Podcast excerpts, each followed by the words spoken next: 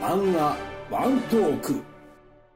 はい、始まりました。はい。漫画ワントークです。はい、はい、えー、じゃあ今回も僕、高島と、はい、大輔です。の二人でお送りします。お願いします。はい。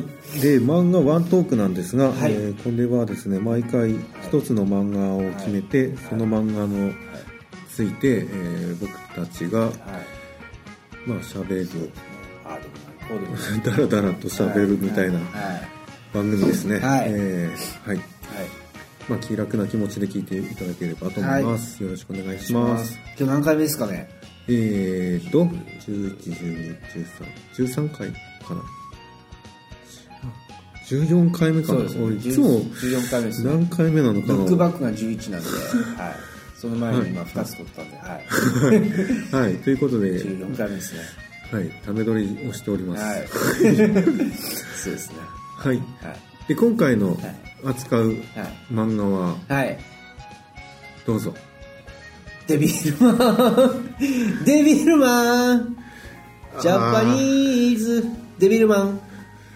そうそうなんですよ。なんか外しましたね。今。そう。ですかいやそうでも僕ちょっと歌ってたら なんかそのあれじゃないですかはい、はい。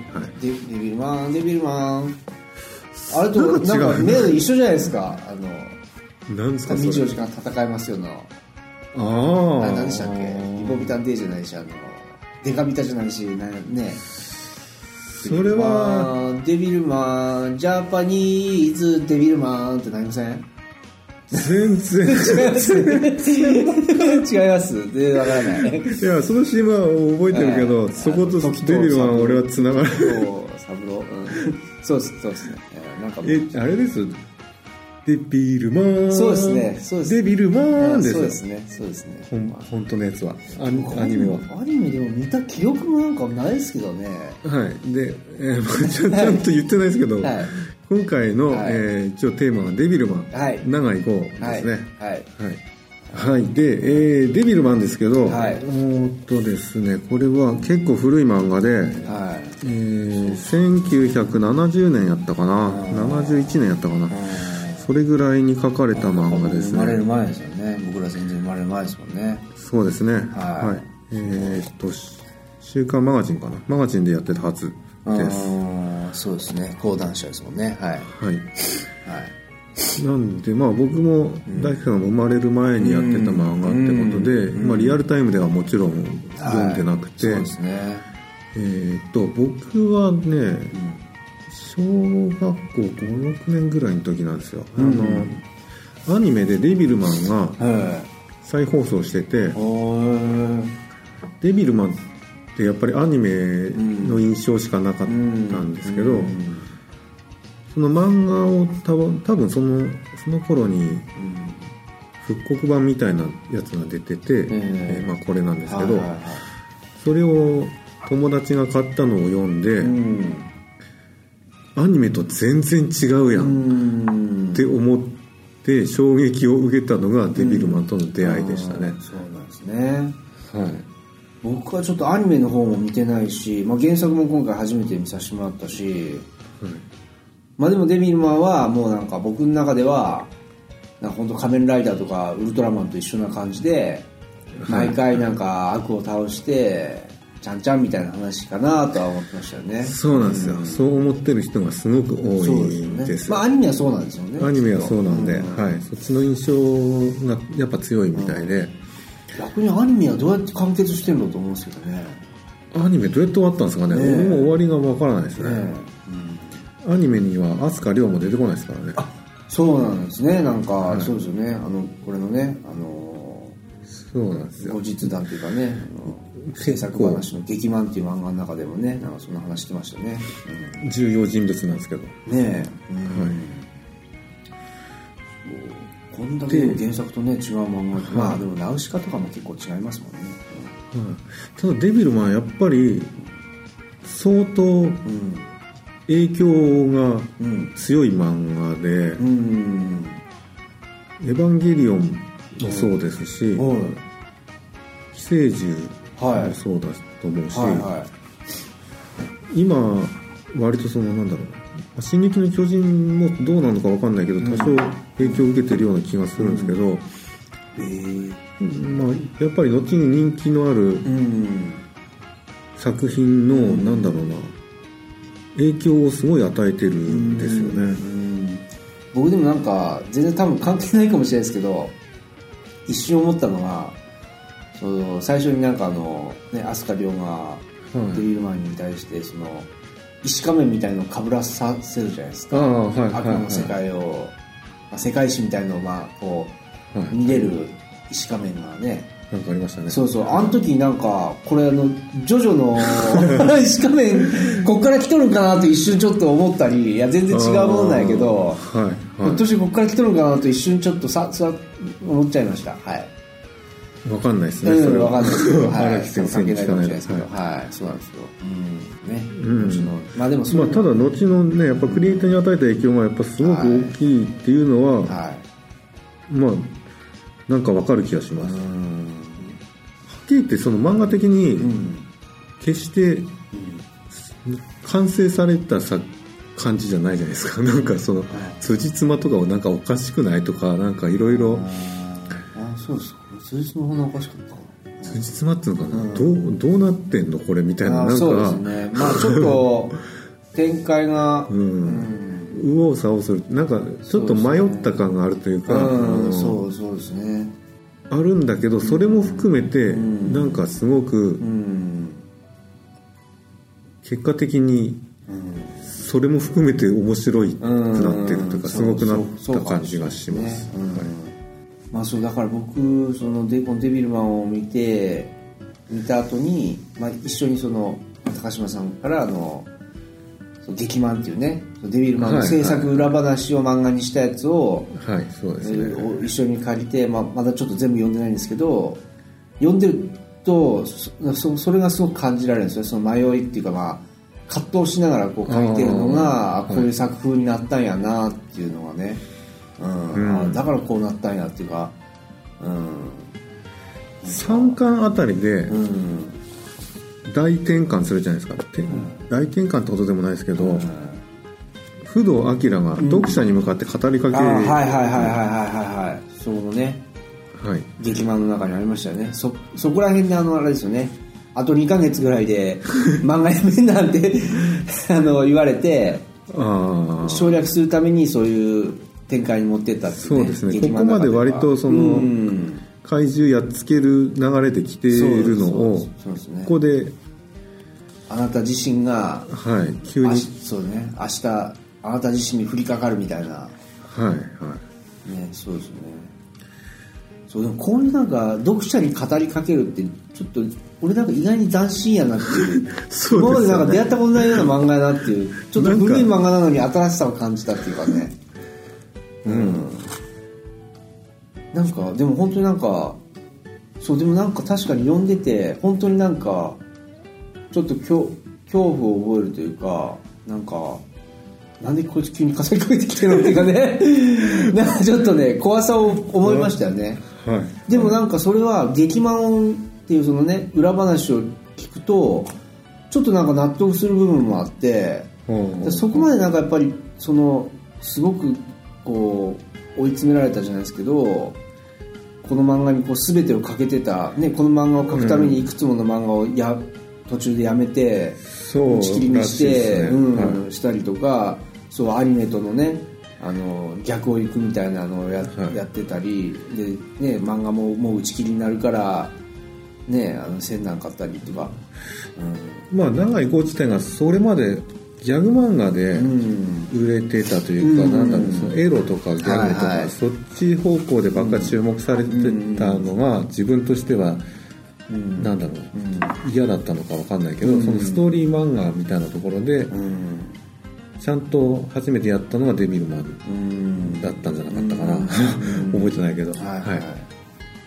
長井豪自身も多分思い入れの強い漫画の一つなんだと思います、うんそうですよねそのそうその劇漫の話になってしまうけどそのその長長井豪がもうここの時書いとる時とかそれこその、それこそのなんていうかなババブルの時代ってバブルの時代じゃないけど高度成,、ね、成長期の時代で、えええすごくもうまあまあ漫画家自体がそんな、まあ、今もそうなのかわからないです。その二鉄三鉄っていうかね2日も3日も寝ずにやるとか、ね、この人みたいな、まあ、連載4本抱えとるとか、まあ、そんなそうですむちゃくちゃな時代と、まあ、このやり方この人の、まあまあね、その売れっ子やったっていうのもあるんですけどなんかその、うん、何やろ何をとした捨てしまった。あのそう。長い語、うん、そうですね。何やろ何を言おうとした何を言おうとしたんですか？僕,、まあ、僕思ったのはその、うん。永井豪自身その写真とか見ると割となんだろうな、そうですよね。普通の人ほわっとしたいい人っぽいんだけど、この人の中にはなんかすごい、そうですね、反骨精神というか、野獣っぽいものというか、なんか、そういったものがあるなって感じがそれが同じ東京のね、石川県というねあのあのね、輪島から出てるとはその不思議ですけどね、いやでそう思い出しました。あの話そうと思ってたこと。その結局その漫画を描き続けるあの、動機っていうのが、そのなんかその自分がいつ死ぬかもわからないっていう、まあ、それって当たり前のことじゃないですか誰にとってもね、ええまあ、なんかこのあの話の中でもあったけどなんか小さいあの学生時代にかになんかこのずっと下痢をしてたら、はい、ある日お兄ちゃんにあ俺の知り合いもなんかすごい下痢がずっと続いてて調べてみたら大腸がんでその後死んだよって言われて、はい、すごくなんかショックを受けてすごい思い悩んであ自分は死ぬんだっていうふうに思ったっていうエピソードをなんか、うんうん、あの書いてあって、はい、そそれがすごくなんかそのそういう自分がいつ死ぬかもわからないっていうところからその何かを残したいっていう、うん、自分の生きた証とかそういうものを残したいっていうのがその漫画の自分が漫画を描く原動力だっていうふうに確かそんな話エピソードがあったんですよね。そう、だような気がします。はい、だからだからそのそこまでなんかその連載4本抱えたり、うん、まあ昔は二鉄三鉄っていうのは当たり前の時代だったかもしれんけど、まあ、そこまでなんかその漫画を描き続けることになんか多分執念を燃やしとったっていうね、それがなんかやっぱ、まあその前に話したねあのルックバックであり、まあ、あのカクカクしかじかでありのその書き続けるっていうこと、うん、そうですよ。多分その今の日本の漫画の、うん、なんだろう重要人物の一人であるのは間違いないと思いますよ、うん、作品を残すっていうねこの、うん、作品を残すことがその生きた証を残すっていうなんか素晴らしいですよね。羨ましいことですよねでもね。うん。こうやってたくさんの人に影響を与える漫画を残せるっていうのはね、うん、そうですね。まあなんせなんかやってやろう感があるんですよ、うそうですね。なんかデビルマンに関しては、やっぱよくやなんだろうな、取り上げられるのはやっぱり、ヒロインが最後あんなことになるっていう、ヒロイン最後どうなったんでしょうミキですよね。はい。ミキ死んだんでしたっけ？そうですよ。デビルマン。そうですよね。僕の一番の衝撃シーンは生首になってましたもんね。お祭りされるんですよ。うんそうですね、うん、はい。でで僕が親とかも全員死んでいくっていう、ね、その 少年漫画でそこまで今まで書い書いたのは見たことないっていうか多分他にないんじゃないかなっていう。あるあまああるんだろうけど、そんなにタブーみたいなことを、なんだろう破ろうとしている感じはすごくするんですよ、まあでも本当そうですねその漫画界の過激派ですよねこの人はね。そんな感じはします。アレンジから多分、まあ、そういう運命やったのかもしれないですけどね。やっちゃいけないってことを、ね、ほどやらないといけないと思ってるような気がします。そうそうそうだから劇漫の話はしてしまいますけど裏話として、はい、もっと過激やったんですよね。でも止められたりなんかその、はい、なんかその敵と戦っとる最中に空中ファックしてしまうとか。本当は最初書いてたのに編集者に止められてね、亡くなったりとかね、だからこの人ちょっとおかしいなっていう感じがしますよね。そうですよおかしいおかしいとか、まあやっぱり。ちょっとぶっ飛んでますよね。うん。他の人はやらないことをやってやろう感が強い気がします。僕でもラストがなんかなんか結構ラスト怒涛で終わってしまうじゃないですか。怒涛で終わっちゃいますで結局なんか不動明負けて死んでるでしょ、ラストシーンも割とね、いろんな語られ方をしてますよね。ね。はい。ほんでしかもなんかその飛鳥涼が結局黒幕やってはい。でなんか知らんけど女になってるでしょ？で実はなんかそのアクス女っていうかまあ両性なんだみたいなこと言ってますよね。はい。ほんでなんか結局その好きやったみたいななんかそんな話でしょ、そうですね。そうそう、なんか何なんですか？なんなんだろうな、全てにおいて先取りしてるんですよなんか。なんですかね、うん、だでもそこら辺はなんか僕その最後の方とかは僕の中ではなんか神話のなんかイメージがあったんですよねその、うんはい、そうですね。うん。でなんか実際読んでみてちゃんと読んでみて結局なんかわけわからなかったんですよ。うんわけわかんなくなります、うん。僕も。ただなんかまたちょっと劇版の話なんですけどはい。そのとあのー長井坊自体はこの作品を途中から途中からというかまあ最初からかもしれないですけどその戦争デビルマン自体がいつでもその戦争にあのええ。このデビルマンとのデーモンとの戦いが戦争ね第三次大戦だっていうようなイメージで書いてたっていうね、その結局いつでもみんなデビルマンになる可能性があるっていうかね兵士にならざるを得ない状況がいつか来るかもしれないんだっていうことを描きたかったっていうのがあったっていうのをね話されてて、はい。でそう考えると、まあ、僕ちょっと劇漫を最後まで読んでないんでまだあれですけど最後はどういうなんか、うん、思いで書いてたのかなってはすごいなんか今からちょっとまだ楽しみですけどね。うん。まあどうなんでしょうね、うん。まあいい風に言えばそんなことなんですかね、うん。でもその人間を悪者として途中書いたりなんだろうな。うん。逆転現象というか、デビルが正義でうん。人間が悪みたいない部分だったりとかはなんかそういうのを、なんだろうな。この時代にうんよくここまで考えて書いたな、考えてないのかもしれないですけどなんか長井郷自体にその、悪魔が乗り移って書かせたかのような なんかそうね。そうですね。だから誰にでもデビルマンはで誰でもデビルマンっていうね。はあただ僕ちょっとデビルマンみんなデビルマンって言うけどデビルマン軍団って言うけどあはい。デビルウーマンもいるわけじゃないですか。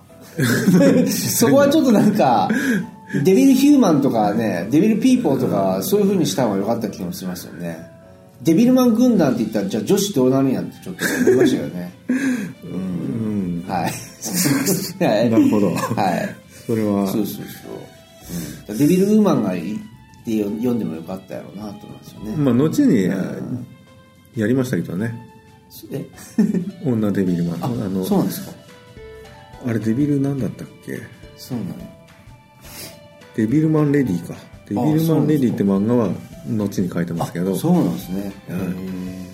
そうだから誰にでもデビルマンになるようデビルマンだよっていうそうですね。要素はあると思うんですよね。誰でもみんなデビルマンを飼ってるっていうね。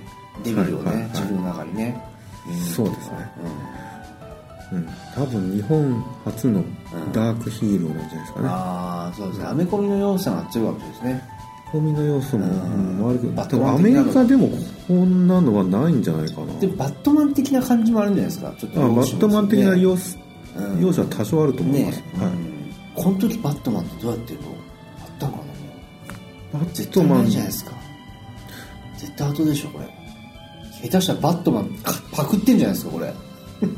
バットマンの先じゃない？わかんない。先 ちょっとその辺の歴先かとかはわかんないけどただ設定的にデビルマンが新しかったのは間違いないと思いますよ。うん悪の正義みたいななんかそういうのを初めて書いたんじゃないですかね。初めて書いたかどうかわかんないけどさ。悪のカリスマっていうかなんかその、うん、そういう意味でやっぱジョジョとかにも影響を与えているような気がしますけどね。うんそうですね初登場は1939年ですねバットマン。あじゃあバットマンの方が早いっすね。早いですね。ねじゃあバットマンパクッと回しますね。まあ、バットマン的な要素もちょっとありますよね、感じるというか。そう。見た目的なそうですよね。だってここが完全にコウモリになってますよね、うん。なんでねたただのヒーローものだと思ってる人にこそ読んでほしいかなっていうのが僕はうん、まあデビューマンは、うん。いや僕まさにそれでしたね。でも。うん、思ってますね、うんです。何年か前にそのネットフリックスでアニメ化再再アニメ化っていうかまあなんだろうあのされたんです、ええ。それは一応原作の「デビルマン」うん。をベースに、うん。まあ、なるべくええ。忠実に、うん。まあ、現代的な味付けをしながらされたんですけど、はいはいはい。見たんですか？見まして僕期待してましたから、うねうんですか？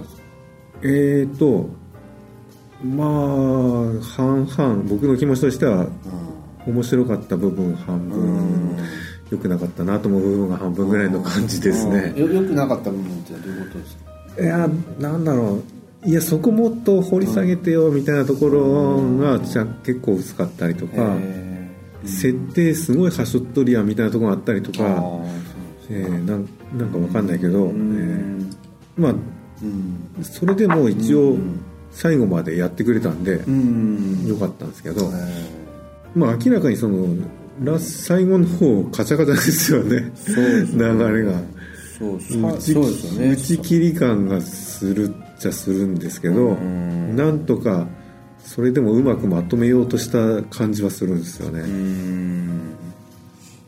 まあなん僕的にやっぱり僕の漫画の中でベスト5に入りますねああ本当ですか、んそうですね。僕でもなんかそうだから、そう。うんうん、劇漫を見てはい。改めてなんかその奥ぶさ奥奥深さがなんか分かったというかなんか、うん。うん。これだけで終わってたら多分スルーしてたかもしれないまあそうですね、うん。ただ今の人がこれを素直に読んで面白いかっつったら多分うん。面白くないと思う、そうそうですはい。ね、うん、何これああ昔の漫画やなっていうかね。そうですね、うん。そんそんな感想にしかならないと思うし、うん。劇漫と合わせ読みで読んでもらうとなんかそうでも劇漫を見読んでしまったらはい。これをなんかやっぱりこうそういう風に見てしまうんですよね。なんか味付けになってしまうねすごいね。うん。うんはいまあそうですね。一応そうですね。フォローとして劇漫を読んだ方が楽しめるんだろうな、うん。うん。今これよりも激しい作品いっぱい出ちゃってるから、まあ、デビルマンを後で読んでも多分うん。そんな衝撃は受けないだろうな、ひどい作品ですよね。ひどい作品ですよ、うん。でまあずっとまあでもそうですね。そう考えればもうずっと昔からひどい作品をやってるんですよね現状にはね。ず っそういうことですね。人は人はもうデビルマン、うん。デビルウーマン、そうですね。レデビルで。でも「ハンターハンター」とかにもなんかうん。通じるとこないですか？そのなんかひどえ？ひどさというか。そうですね。そのひどさ。だから僕前言ってたそのあ悪の書き方というか。なあ悪の書き方か。悪の書き方ですか。でも悪でもなんかそうでもこのデビルマンのデーモン軍団はなんか最初からもうそんなになんか悪な感じしないですよね。ああまあしないっすね あの最初の敵シモーヌでした。シレーヌでしたなんかあの,、ね、あの女みたいななんか女のね悪魔とかもはい。なんかそのイノシシみたいなやつがあサイみたいなやつがシレーヌが好きだみたいに言ってが で自分が死んで合体して最後ね戦って立ちおあの大往生してしまうんですけど、死んあれなんかもなんかすごくなんかむしろデビルマンの方が悪い感じしますよね。悪い感じします、うん。ね。えなんかデーモンの方がよっぽど純粋な、なんか純粋な 戦闘民族みたいな感じがありますよねうん、だからそうだから人間の方が怖いっていう感じでありますよね。本当の中は人間の方だみたいな、そうそうですね。多分そうそういう部分を描きたかったなとは思いますよね、うん、僕がもう前前ちょっといバイトしてた居酒屋のマスターがね、言ってた話なんですけど、言ってた話というかまあ大した話じゃないですけどまあその人まあすっごい映画好きでいっぱい映画見てるんですけどホラーとかもいっぱい見るんですよね。はいはいでで僕はもう僕もなんか若い時は結構ホラーとか見てたけど今なんかもう全然見れなくてなんかわざわざそんな怖いものとか痛いものなんか見るのはしんどいなってのがあってでも見ホラーはねあんまり見ない、うん。見たくない。でもなんかほんでその残虐なシーンとかもいっぱいあるじゃないですか。でなんかそう僕がある時なんかそのマスターになんかそのそんなんあのあそういう怖いやつとかを、ね、ホラーとかはもう好きやからちょっと見とってそんな怖いのよく見れるねって話をしたら人間の方がもっと怖いっていう答えが返ってきて。うんなんかだそれまあ確かにそうやなってなんかね。そうやなっていうのは思いましたね。まあ所詮作り物の方がね確かにね。うん。あのあそうお化けとかが怖い。そういうなんかほらあの本当にあった怖い話みたいなのとかも見とってそんなんよく見れるねって言っとったら、はい。そう人間の方がもっと怖いからっていうなんかそうだからなんか居酒屋の店店長やからこそは言えることかなってなんかそういうほらお酒の場ってなんかね人間の本性みたいなのをねもろ出るじゃないですか。はい。だからこそ言えるセリフやなってなんか思いましたね、うん。ああそんなかもしれないですね。うん。うん。そうなんかだからね人間の方が一番やっぱこの地球でやっぱ一番恐ろしい。そうですよね。そうですよね、うん、だから人間みんな早く死ねばいいのにって僕は常々思ってますけどね。はあ。まあどうやって人口を減らすか。っていうことですかね。まあね。悪魔みたいなのがうん南極あたりに大発生。でももうあれでしょでも結局ほら今のねウイルスの問題もそうやし、ええ。もう多分人間自体も追い込まれてる部分もやっぱあるじゃないですか。あありますね。ね、うん。うんやっぱり。じゃあここからうん、どうやってうん、人間半分に減らすかの話します？人間半分に減らいや僕でもあ あれですよいや俺でも本当に今結構危機感持ってて、はいはい。それこそ第三次大戦とかに今のこのね状況ってつながっていくんじゃないかぐらいにちょっと思ってますよ。本当に。そういう危機感ちょっとありますね。まあロシアの戦争とかとかですか？うん。いや僕でもねコロナが始まった時からはい。ちょっとなんかそのこの状況っていうか予想してたっていうか予想してたんですか？うん、絶対だってだってコロナでいろんなところがこう疲弊してったわけじゃないですか、はいはいはい。絶対どっかでやっぱりそれをなんか補うために戦争起きるやろうなとやっぱちょっと思ってましたけどねやっぱり、あー。そうですよね。それにほらだって人類は今ねいろんな本当食料、ね、人口爆発で食糧難のとか環境問題もねあれやしいろんな問題が、まあ、だからこれからもう半分3分の1ぐらいですよ。なりますよちゃんと。ほっといても。なるかね、ねまあなんだろうな。働きすぎなんですねきっとね。ああそうですね、はいそうですね。それは思いますね。会社同士が争いすぎなんですよ。そうですかね。そうですね。意見を奪い合いすぎるってね。そう。自分のところを一番にしようとしすぎなんですよ。あーでもそれはでもねそれは会社ってそういうもんですからね。で競争社会ですからねそれをね止めないと俺はうん無理なんじゃないかなと思って。でもそれ止めるっていうことはほら社会主義になるってことでしょだって。そうの一つの解決方法はそうかもしれないですね、まあ、ただ今あるその便利なものスマホとか、まあ、車とかわかんないけどそういったものってやっぱ競争の上でできていったものだから、まあそことのジレンマありますよね。うん。結局そういうのの便利さで快適な生活をしているので。ね。だから、それから逃れられないですからね、はい。うん。今更原始の世界に戻れないですからね。だから僕はなんかなんか前も話したかもしれないですけどデトロイトレボリレボリ？デトロイトはアンドレレボリューションだからなんかのあはい。森浩二っていう人の作品で、はいあの多分僕少しだけ読んでうんるなですね。あの、まあ、超能力者の話ではい、はいで問うものっていう集団を作って、まあ、その要はあの例えばその遠くから鉄骨の一部を抜き取ることができるんですよね。